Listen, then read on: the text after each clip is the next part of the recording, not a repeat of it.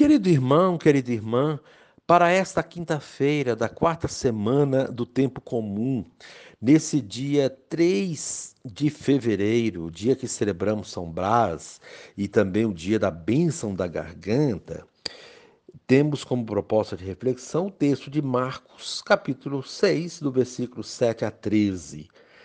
Naquele tempo, Jesus chamou os doze e começou a enviá-los dois a dois, dando-lhes poder sobre os espíritos impuros. Recomendou-lhes que não levassem nada para o caminho, a não ser um cajado, nem pão, nem sacola, nem dinheiro na cintura. Mandou que andassem de sandálias e que não levassem duas túnicas e Jesus disse ainda: Quando entrardes numa casa, ficai ali até vossa partida. Se em algum lugar não vos receberem, nem se quiserem vos escutar, quando sairdes, sacudi a poeira dos pés, como testemunho contra eles. Então os doze partiram e pregaram que todos se convertessem expulsavam muitos demônios e curavam numerosos doentes, ungindo-os com óleo. Palavra da salvação. Glória a vós, Senhor. Querido irmão, querida irmã, Jesus decide enviar em missão seus discípulos e dá-lhes poder de expulsar os espíritos impuros. Os discípulos partem com o poder do Espírito Santo, a fim de provocar radical mudança na sociedade. A bagagem é sóbria, apenas o necessário para se vestir e proteger os pés. O alimento deve provir da hospitalidade de quem os acolhe. Nada de ficar batendo em ferro frio, isto é, pregando a quem se recusa a ouvir a mensagem cristã. Nesse caso, saiam daí sacudindo o pó dos pés. É um gesto de acusação, como a dizer: andei por aqui e anunciei o projeto de Deus revelado por Jesus. Fiz a minha parte. Os discípulos cumprem as orientações de Jesus e confirmam sua pregação com ações concretas e benfazejas. E nós, o que fazemos concretamente em vista de transformar a sociedade em que vivemos? Querido irmão, querida irmã, Jesus enviou os doze em missão. A recomendação foi para que não levassem nada, a não ser um cajado, Cajado é coisa de pastor. O pastor é Jesus. Os doze participam da missão de Jesus de cuidar do rebanho. O cajado representa a responsabilidade do pastor de cuidar das ovelhas. Com o cajado, ele tange as mais lentas e segura as mais apressadas. Mas representa também o zelo que eles devem ter na defesa do rebanho. Com o cajado, o pastor afugenta as feras do mato e enfrenta os ladrões. Os doze são, então, os pastores do rebanho de Deus, nossos líderes religiosos. É por isso que nossos bispos têm um báculo, imitando o cajado dos pastores. Querido irmão, querida irmã, a proposta desse dia é rezar pelo bispo de sua diocese e por todos os bispos da igreja. Ó Jesus, nosso libertador, aos apóstolos das autoridade para realizarem o que tu mesmo realizas, expulsar demônios impuros e curar enfermidades. Assim, credenciados em teu nome, eles saem anunciando a boa nova do reino, levam a paz, expulsam demônios e curam os doentes, ungindo-os com óleo. Amém. Querido irmão, querida irmã, dando continuidade à reflexão da palavra de Deus, da liturgia dessa quinta-feira, da quarta semana do tempo comum, nesse dia 3 de fevereiro, dia de São Brás, dia da bênção da garganta, temos aí o texto para você acompanhar é, 1 de Reis, capítulo 2, de 1 a 4, do versículo 10 a 12, também o texto de Marcos, capítulo 6, do versículo 7 a 13, rezar o salmo responsabilidade de 1 de Crônicas 29, 10 a 12. Uma vez que você já ouviu a proclamação do Evangelho com com a reflexão, agora você poderá acompanhar também a leitura do, do livro dos reis e a continuação da reflexão aplicada à vida. Aproximando-se o fim da sua vida, Davi deu estas instruções a seu filho Salomão: Vou seguir o caminho de todos os mortais. Sê corajoso e porta-te como um homem. Observa os preceitos do Senhor teu Deus, andando em seus caminhos, observando seus estatutos, seus mandamentos, seus preceitos e seus ensinamentos, como estão escritos na lei de Moisés. E assim serás bem-sucedido em tudo o que fizeres e em todos os teus projetos.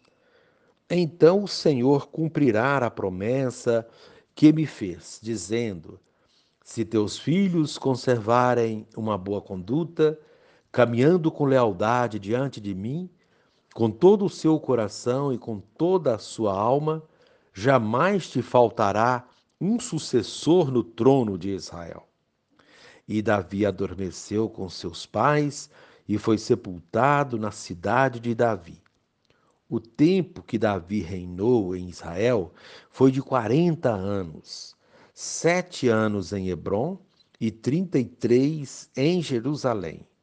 Salomão sucedeu no trono a seu pai Davi e seu reino ficou solidamente estabelecido. Palavra do Senhor, graças a Deus. Querido irmão, querida irmã, hoje vamos refletir sobre conselhos.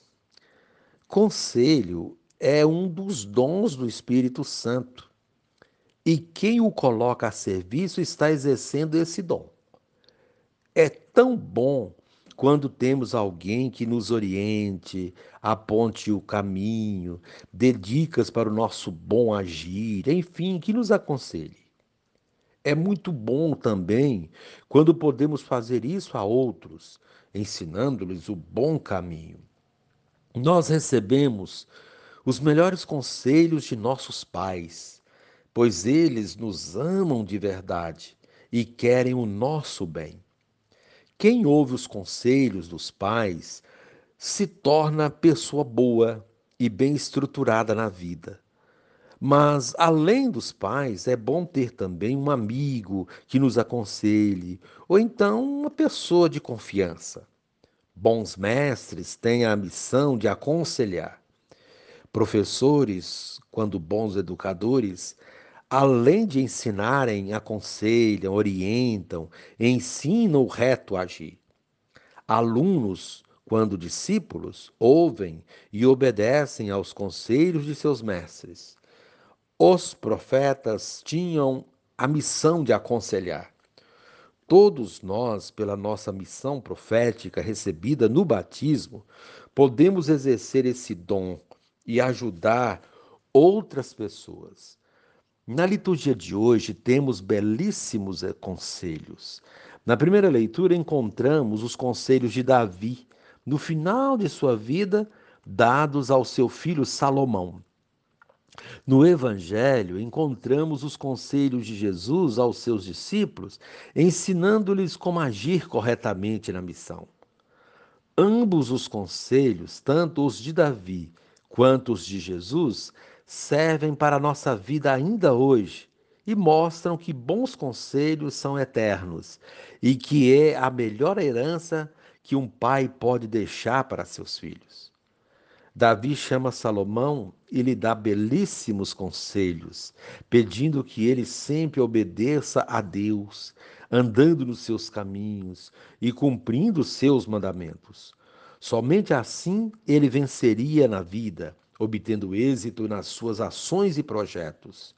Ele orienta Salomão dizendo que a fidelidade a Deus é a coisa mais importante e que ele seria um grande homem se obedecesse a Deus. Depois de aconselhá-lo, Davi repousou com seus antepassados, afirma o texto.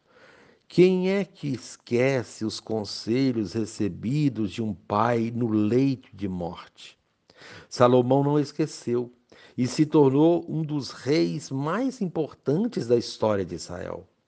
Os conselhos do pai fizeram de Salomão um rei sábio, o mais sábio da história, segundo relatos bíblicos. Filhos que ouvem os conselhos dos pais têm tudo para possuir uma vida regrada e andar no caminho certo, bem como o essencial para vencer na vida com dignidade. Jesus, no Evangelho de hoje, dá conselho aos seus discípulos para que fossem pessoas despojadas na missão, não levando nada pelo caminho. Missionário que não acumula muita coisa terá dificuldade de melhor, missionário que acumula muita coisa terá dificuldade de exercer bem a sua missão. Pois missão é deslocamento constante, é caminhar, e quem tem muitos bens terá dificuldade de locomoção. Então Jesus aconselha os discípulos, dizendo a eles o que levar e como andar, isto é, como proceder ou agir.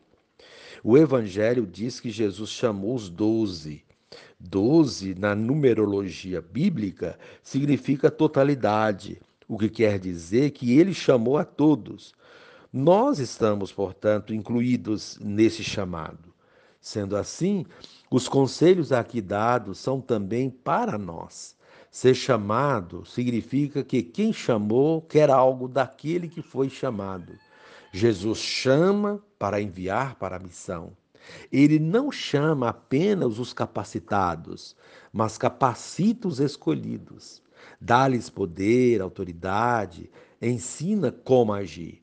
Poder e autoridade para não se intimidar diante dos obstáculos, das dificuldades enfrentadas na árdua missão de expulsar os males que atingem as pessoas. Mostra que a missão é feita em comunidade e nunca por indivíduos isolados. Por essa razão, os envia dois a dois mostra que para uma verdadeira missão é preciso despojamento. Recomenda, portanto, que não leve muita coisa.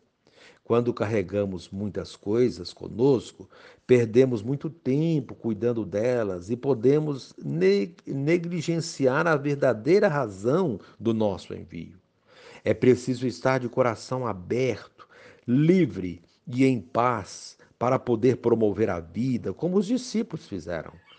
Todo missionário deve ser portador da paz. Onde não for bem recebido, não deve dar importância. Tirar até a poeira dos pés significa que não se deve perder tempo com situações banais e rejeições sofridas, não guardar mágoas e rancores, porque isso atrapalha a missão e a paz interior. Desse modo, aprendemos com a liturgia de hoje a perceber, escutar e responder ao chamado de Deus. Ele nos prepara e nos envia. Basta dizer: Aqui estou. Que os conselhos recebidos aqui sirvam para, para todos nós e que possamos passá-los adiante, ensinando a outros que têm dificuldade de entender tais conselhos. Os conselhos evangélicos são sempre atuais e infalíveis. Basta obedecer a eles e tudo o que fizermos irá bem, conforme disse Davi a Salomão. Davi ensinou Salomão a seguir os conselhos de Deus, isto é, os seus mandamentos, e seria um homem ungido por Deus. Ele o foi de fato Jesus ensinou os seus discípulos a serem missionários e eles o foram de fato. seremos também ungidos por Deus se colocarmos em prática os seus ensinamentos e ensinarmos os outros a fazerem o mesmo. Querido irmão, querida irmã, rezem, reze assim comigo. Divino Espírito, que eu saiba exercer a ação missionária em comunhão com outros irmãos e irmãos, irmãs de fé, valorizando o trabalho compartilhado. Amém.